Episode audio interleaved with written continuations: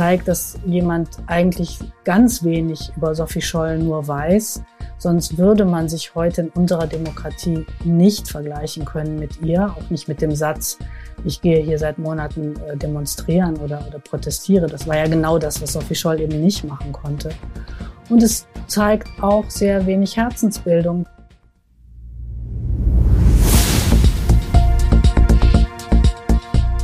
Zeit für Politik, der Podcast der Bayerischen Landeszentrale für politische Bildungsarbeit.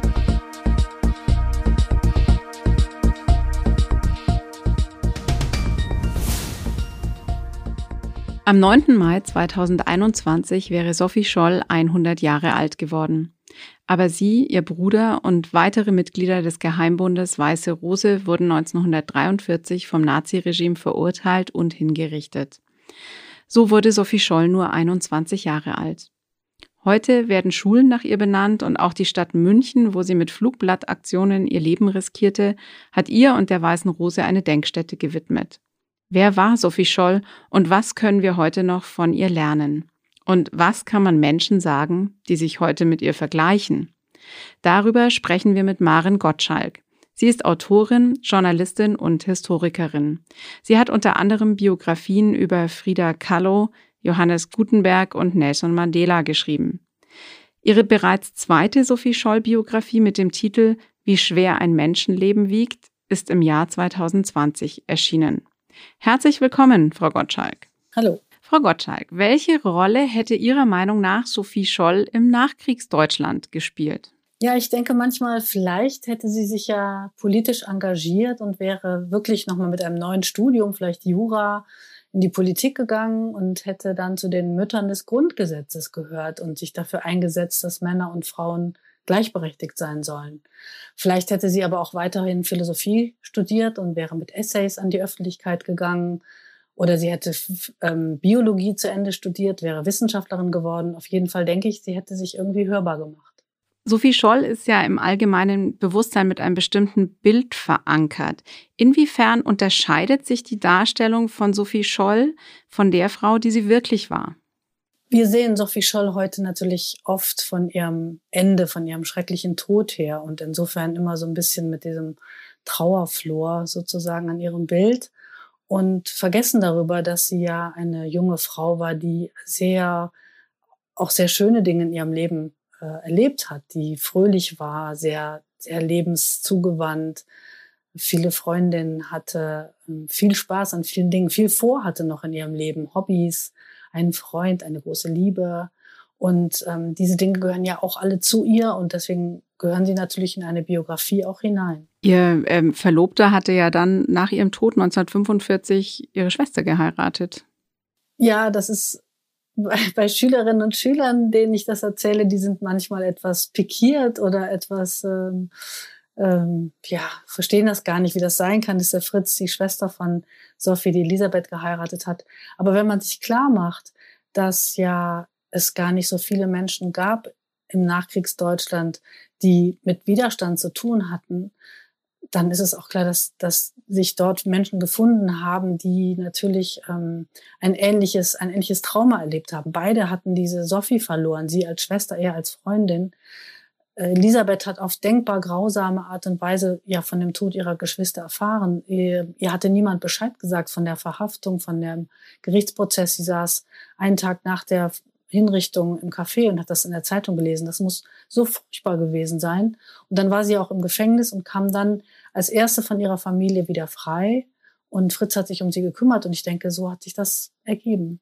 Sie haben ja bereits zwei Bücher über Sophie Scholl verfasst. Warum sind Sie acht Jahre nach der ersten Biografie wieder zu Sophie Scholl zurückgekehrt? Ich bin eigentlich gar nicht zurückgekehrt, sondern ich war nie wirklich weg. Also ich habe nach der ersten Biografie bei Belz und Gelberg äh, so viele Veranstaltungen zu Sophie Scholl gemacht, viele auch in Schulen, dass sich das über die Jahre einfach so weitergezogen hat, das Thema. Und ich bin einfach dran geblieben und habe auch gemerkt, wie wichtig das ist, von Sophie zu erzählen und auch wie, wie schön, also wie, wie, wie empathisch Schülerinnen und Schüler auch darauf reagieren. Und als ich dann die Chance bekam, dieses Leben noch einmal zu erzählen, mit mehr Platz, mit, mit neuer Recherche und auch mit einem bisschen anderen äh, Zielpublikum habe ich das sehr, sehr gerne gemacht. Sie sagten gerade mehr Platz und ein bisschen mehr Recherche. Was sind denn neue Erkenntnisse, die Sie 2020 über Sophie Scholl gewonnen haben, die Sie 2012 noch nicht hatten? Also ist es immer so, wenn man sich ein Thema wieder neu vornimmt und neu die Quellen liest, entdeckt man immer wieder neue Dinge. Das ist ganz normal. Ähm, ganz wichtig diesmal war, dass ich eine Schulfreundin von Sophie entdeckt habe, die in den USA lebt, Anneliese Dortzbeck ähm, die ja genauso alt ist wie Sophie und ganz, ganz fit im Kopf, mit der ich telefoniert habe und mir erzählen, habe erzählen lassen, wie es denn wirklich war. Es gibt diese Geschichte, dass Sophie empört gewesen sein soll, weil ihre jüdischen Freundinnen aus der Schule nicht bei der HJ, bei der Hitlerjugend mitmachen durften. Und ähm, da hieß es immer, sie hätte gesagt, ich bin ähm, doch dunkelhaarig und meine Freundin äh, Luise Nathan ist, ist blond und darf nicht mitmachen. Und wenn man feststellt, dass Luise gar nicht blond war, sondern auch dunkelhaarig, dann ach, hatte ich schon so meine Zweifel. Und dann habe ich aber Anneliese gesprochen und sie hat mir erzählt, ja, Sophie war wirklich empört. Und sie hat gesagt, wisst ihr was, da machen wir unseren eigenen Club. Und sie haben sich aus alten Wollresten der Familie Scholl so kleine bunte Mützen gehäkelt und haben die dann in die Schule zusammen angezogen. Das wurde ihnen natürlich sehr schnell verboten.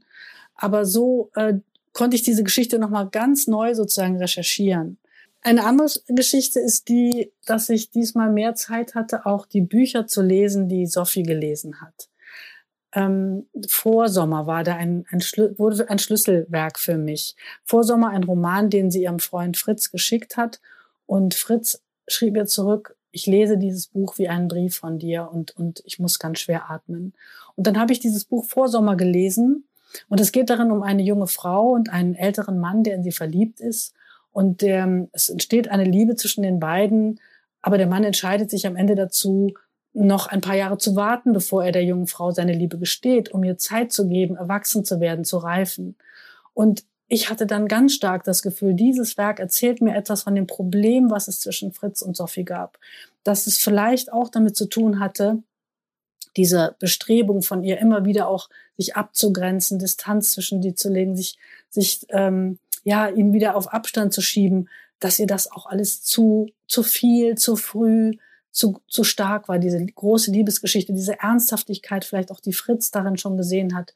Und ähm, ja, das sind so, so Dinge, die ich jetzt diesmal bei der neuen Recherche entdecken konnte. Sie haben gerade eben gesagt, Sie waren nie wirklich weg aus der Gedankenwelt äh, Sophie Scholz oder Sie haben sich in die Gedankenwelt Sophie Scholz hineinversetzt. Zum Beispiel durch Vorsommer gab es noch andere Quellen, die neu aufkamen dann. Also die Tagebücher hatte ich schon für das erste Buch auch äh, in Auszügen gelesen. Jetzt habe ich sie nochmal alle gelesen, die Texte. Briefe, die kannte ich auch zum Teil schon. Jetzt konnte ich viel mehr Material auswerten und lesen. Und ähm, das ist, das sind natürlich unglaublich äh, persönliche Texte, die einem einen ganz, einen ganz starken Eindruck von dieser Persönlichkeit ähm, Sophie Scholl geben. Sie schreiben in Ihrer Biografie, dass Sophie Scholl ja bereits fast ein Mythos ist. Ähm, ist sie zu Recht eine Ikone des deutschen Widerstands geworden? Ja, das ist eine schwierige Frage wir haben natürlich nicht so wahnsinnig viele Widerstandskämpferinnen und Kämpfer, die wir so gut kennen aus unserer NS-Geschichte. Insofern hat sie da eine ganz wichtige Funktion, gerade auch für junge Leute, dass man sich mit ihr identifizieren kann und dass man gerade den Weg verfolgen kann von jemand, der ja erst dafür war, die also richtig in die Falle der AJ getappt ist und, und daran geglaubt hat an das Regime und sich dann davon wieder wegbewegt hat. Das Problem was ich immer daran sehe, wenn man einen Menschen so als Ikone betrachtet, ist, dass man ihn von sich wegrückt, dass sie so in eine Ferne, so in ein Denkmal verwandelt wird. Oder wenn wir die Marmorstatue von ihr die, oder die Marmorbüste in der Walhalla anschauen, die ist natürlich wunderschön, aber diese marmorne Glätte, das ist ja kein Mensch. Und erst wenn ich Sophie Scholl wieder zu mir heranziehe und sie als Menschen betrachte, mit Fehlern, mit Widersprüchen, mit Abgründen, erst dann kann ich doch wirklich verstehen, wie sie dachte, wie sie tickte. Und auch dann, erst dann kann ich wirklich von ihr lernen und, und Dinge ähm, ja, in mein Leben integrieren, die, die ich bewundernswert finde und, und die ich auch, ähm, in denen ich erfolgen möchte. Wie sehen Sie denn da die Rolle der anderen Mitglieder der Weißen Rose, also Sophies Bruder Hans, Alexander Schmorell, Christoph Probst und so weiter? Ähm, wie ähm, erklären Sie sich, dass Sophie der Name ist, der für die Weiße Rose steht? Wird den anderen Mitgliedern nicht zu Unrecht weniger Beachtung geschenkt? Also für mich steht Sophie Scholz Name auf gar keinen Fall für die Weiße Rose allein. Also ich finde immer, das ist eine Gruppe. Ich finde immer, es müssen alle genannt werden. Und deswegen würde ich jetzt auch gerne noch Willi Graf und Professor Huber dazu nennen. Ähm, sie ist ein Teil dieser Gruppe. Sie steht nicht davor, sie steht nicht dahinter, sie steht neben den anderen. Jeder hat seine Aufgabe gehabt. Ähm, sicherlich haben Hans und Alexander ja sogar mit den ersten vier Flugblättern begonnen.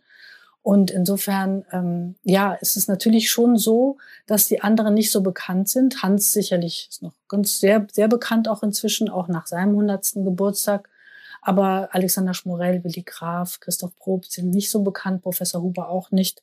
Und ich denke, das ist auch eine Auf Aufforderung an uns Historikerinnen und Historiker, da noch mehr zu publizieren. Das wird auch, das passiert auch. Und vielleicht müssten sich auch Filmemacher mal vornehmen, nicht immer wieder noch einen Film über Sophie Scholl zu machen, sondern über Christoph Probst oder über Alexander Schmorell, ähm, damit noch mehr Menschen diese Leben, diese Menschen auch kennenlernen. Also ich bin ganz, ganz stark dafür, dass wir die anderen aus dem Schatten holen. Sie haben es ja schon erwähnt, es gab ja in Sophie Scholls Leben eine kurze Fra äh, Phase der Faszination für die Hitlerjugend. Wie kann man sich das heute erklären, wenn man weiß, wofür Sophie Scholl sich eingesetzt hat und wofür sie steht? Ich glaube, dass es eben gerade zeigt, dass Sophie Scholl da sich gar nicht so sehr unterschieden hat von anderen Jugendlichen ihrer Zeit. Genauso wie alle ihre Geschwister, die ja in der HJ waren und nur der Werner, der Jüngste, war eigentlich der Einzige, der nicht aufgestiegen ist, der keine Karriere dort gemacht hat. Alle anderen äh, haben wirklich äh, dort sozusagen äh, Führungsaufgaben übernommen. Und das war ja genau das, was die Nazis wollten, dass diese Jugendlichen aus den bürgerlichen Familien, die gelernt hatten, Verantwortung zu übernehmen, sich zu engagieren, andere anzuleiten, für andere sich einzusetzen, Dinge zu organisieren, dass die in ihrer HJ sozusagen ähm, die Führungsposition übernehmen. Und das ist eigentlich eher andersrum. Also es ist eigentlich, die meisten sind ja in diese Falle getappt, die meisten haben ja da mitgemacht. Es war auch eine solche Gehirnwäsche. Es war sicherlich für die, für die zwölfjährige Sophie kaum denkbar zu sagen, ich mache nicht dasselbe, was meine großen Geschwister machen. Natürlich wollte sie das machen, was die Großen gemacht haben. Und dann ist es ja so spannend zu sehen, wie sie dann von dem begeisterten, zackigen Hitlerjugendmädchen zur Widerstandskämpferin wird. Also dann den Weg irgendwann einschreit, äh, beginnt zu denken, zu verstehen, was passiert hier eigentlich, was ist das eigentlich für ein System und diesen einzelnen Schritten nachzufolgen. Sie kam ja dann auch zu der Erkenntnis, dass ja das bekannte Zitat von Sophie Scholl, der größte Schaden entsteht durch die schweigende Mehrheit, die nur überleben will, sich fügt und alles mitmacht. Was können junge Menschen, die sich vielleicht im Unterricht mit Sophie Scholl auseinandersetzen, heute von ihr lernen? Ich glaube, dass wir sehr viel von ihr lernen können, weil sie ein Mensch war, der keine, sich nicht mehr eingerichtet hat in einer falschen Situation, die nicht sich weggeduckt hat, die nicht einen Kompromiss machen konnte mit einem, mit einem System, was den einzelnen Menschen äh, die Freiheit geraubt hat. Und insofern sollte sich sicherlich niemand heutzutage bewusst in Lebensgefahr bringen und natürlich auch nicht in die Situation, dass man Gewalt ähm, befürchten muss. Aber es gibt so viele Situationen in unserem Leben, wo wir den Mund aufmachen können und wo wir darauf hinweisen können, hier geschieht Unrecht, ich bin hier dagegen. Oder sich andere Menschen zu suchen, mit denen man gemeinsam gegen Unrecht kämpft. Ähm, und das ist das, glaube ich, was, was wir sehr gut von ihr lernen können. Und das spüren die Schülerinnen und Schüler auch, wenn sie sich mit ihr beschäftigen. Der Titel ihrer Biografie lautet ja, wie schwer ein Menschenleben wiegt. Ähm, wie kamen Sie zu dem Titel und ist es auch das, was eigentlich Sophie Scholl ausmacht, dass man sagt, man setzt sich mit dem Leben auseinander? Es gäbe viele schöne Sätze von Sophie Scholl, die man auch als Titel hätte nehmen können. Dieser, dieses Zitat stammt aus einem Brief, den sie an ihren Freund Fritz an die Front schreibt.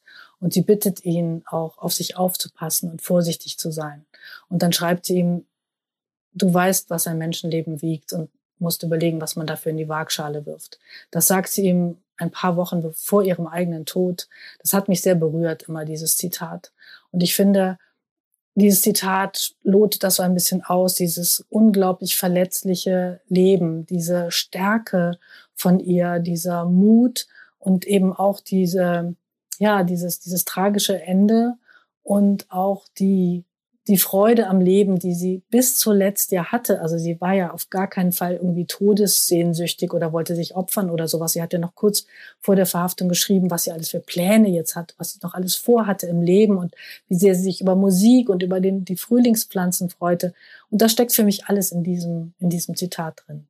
Wenn wir in die Gegenwart schauen, wie würden denn Sophie Scholl und die Weiße Rose heute vielleicht agieren?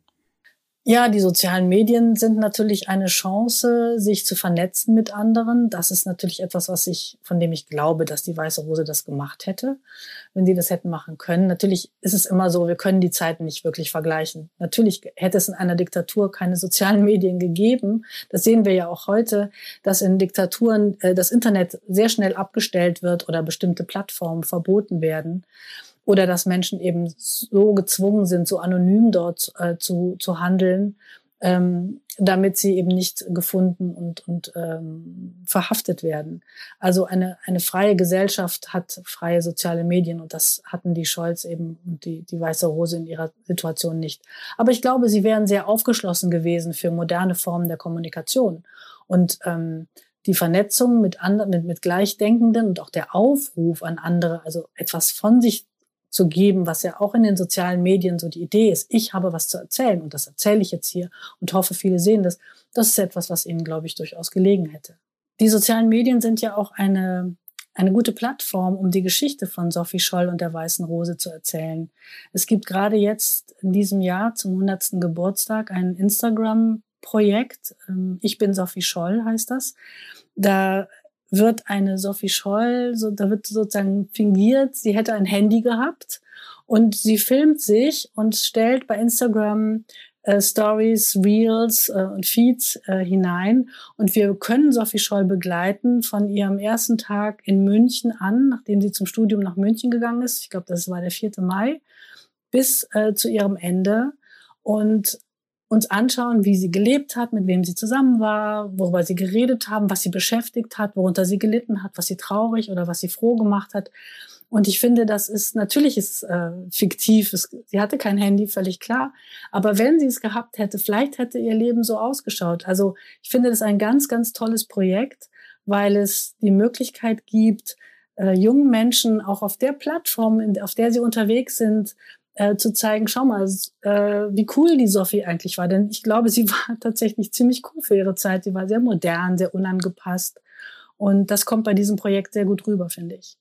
Die Weiße Rose war ja eine Widerstandsbewegung der Jugend, ähm, der jungen Menschen vor allem auch. Gibt es Parallelen dazu heute?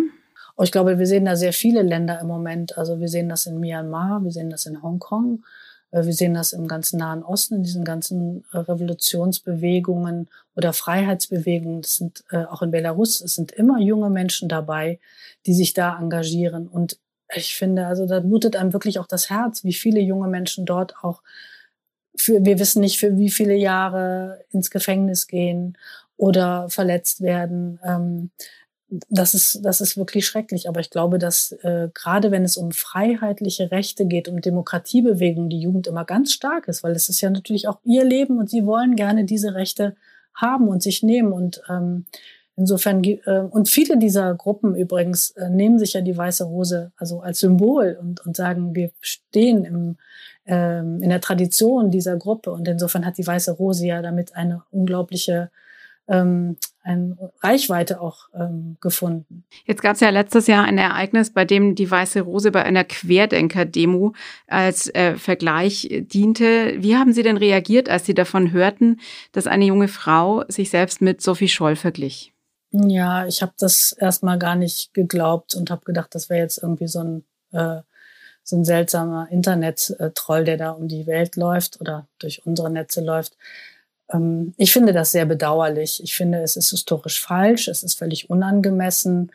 Es sagt nichts über die Sophie Scholl aus, sondern nur über diejenigen, die sich da mit ihr vergleichen wollen. Es zeigt, dass jemand eigentlich ganz wenig über Sophie Scholl nur weiß.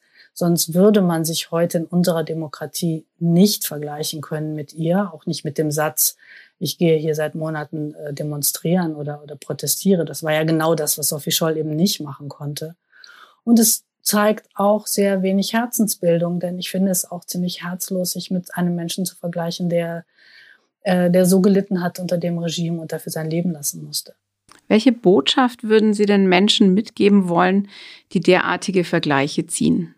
Lest alles, was ihr kriegen könnt über die Situation im Dritten Reich. Lest Bücher über Sophie Scholl. Und ich glaube, wenn man das ernsthaft durchliest, dann sollte man auch verstehen, warum diese Vergleiche nicht angemessen sind. Sie führen ja Veranstaltungen an Schulen auch durch äh, zum Thema Sophie Scholl und Widerstand und Weiße Rose.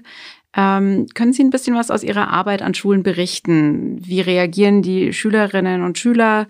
Wie äh, gehen Sie vor? Sind es Vorträge? Lesen Sie aus Ihrer Biografie vor? Wie machen Sie das?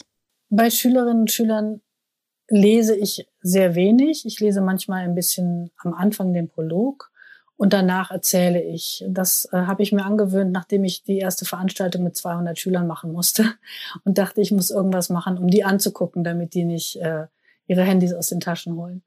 Und ich habe gemerkt, dass mir diese Form selber sehr viel Freude macht und ich glaube, dass sie auch bei den Schülerinnen und Schülern ganz gut ankommt. Ich zeige Bilder, ich zeige, ich erzähle die, mein, die Geschichte meiner Recherche. Ich zeige Bilder von Sophie, von den Orten, die ich besucht habe, von den Menschen, die ich gesprochen habe. Ich versuche mit den Schülerinnen und Schülern ins Gespräch zu kommen. Ich äh, stelle ihnen Fragen. Wir überlegen gemeinsam, wie hätte man reagiert, was, warum hat Sophie so reagiert, wie hat sie sich da wohl gefühlt, was ist wichtig gewesen in dieser Zeit ihres Lebens. Und das funktioniert eigentlich ganz gut. Und ich sehe an den Augen der Schülerinnen und Schüler, dass sie diese junge Frau und ihr Mut, dass sie das bewegt und dass sie das beschäftigt, dass ähm, dass, äh, ja, dass, dass sich irgendwas in denen tut und das, das freut mich dann immer sehr. Und welche Botschaft würden Sie allgemein jungen Menschen mit auf den Weg geben? Mischt euch ein, meldet euch zu Wort. Es ist auch eure Welt, sagt eure Meinung, ähm, aber auch seid füreinander da, schaut auf die Menschen, denen es schlecht geht, ähm, gebt was ab, von dem, was ihr habt, also auch an, an Zeit, an, an Geld vielleicht oder an Ressourcen. Also kümmert euch um andere und ähm, ja, damit diese Welt ähm, ein guter Ort bleibt oder wird für Menschen. Und ich denke, das äh, ist auch bei ganz vielen in der jungen Generation genau das, was sie machen. Herzlichen Dank für das Gespräch, Frau Gottschalk. Ja, ich danke Ihnen. Weiterführende Links zu einer Unterrichtseinheit über das Thema Sophie Scholl finden Sie in den Show Notes. Wir bedanken uns, dass Sie heute zugehört haben. Wenn Sie mögen, abonnieren Sie unseren monatlichen Newsletter, um über neue Angebote der Bayerischen Landeszentrale auf dem Laufenden zu bleiben. Wir sind bald wieder für Sie da mit einer neuen Folge von Zeit für Politik.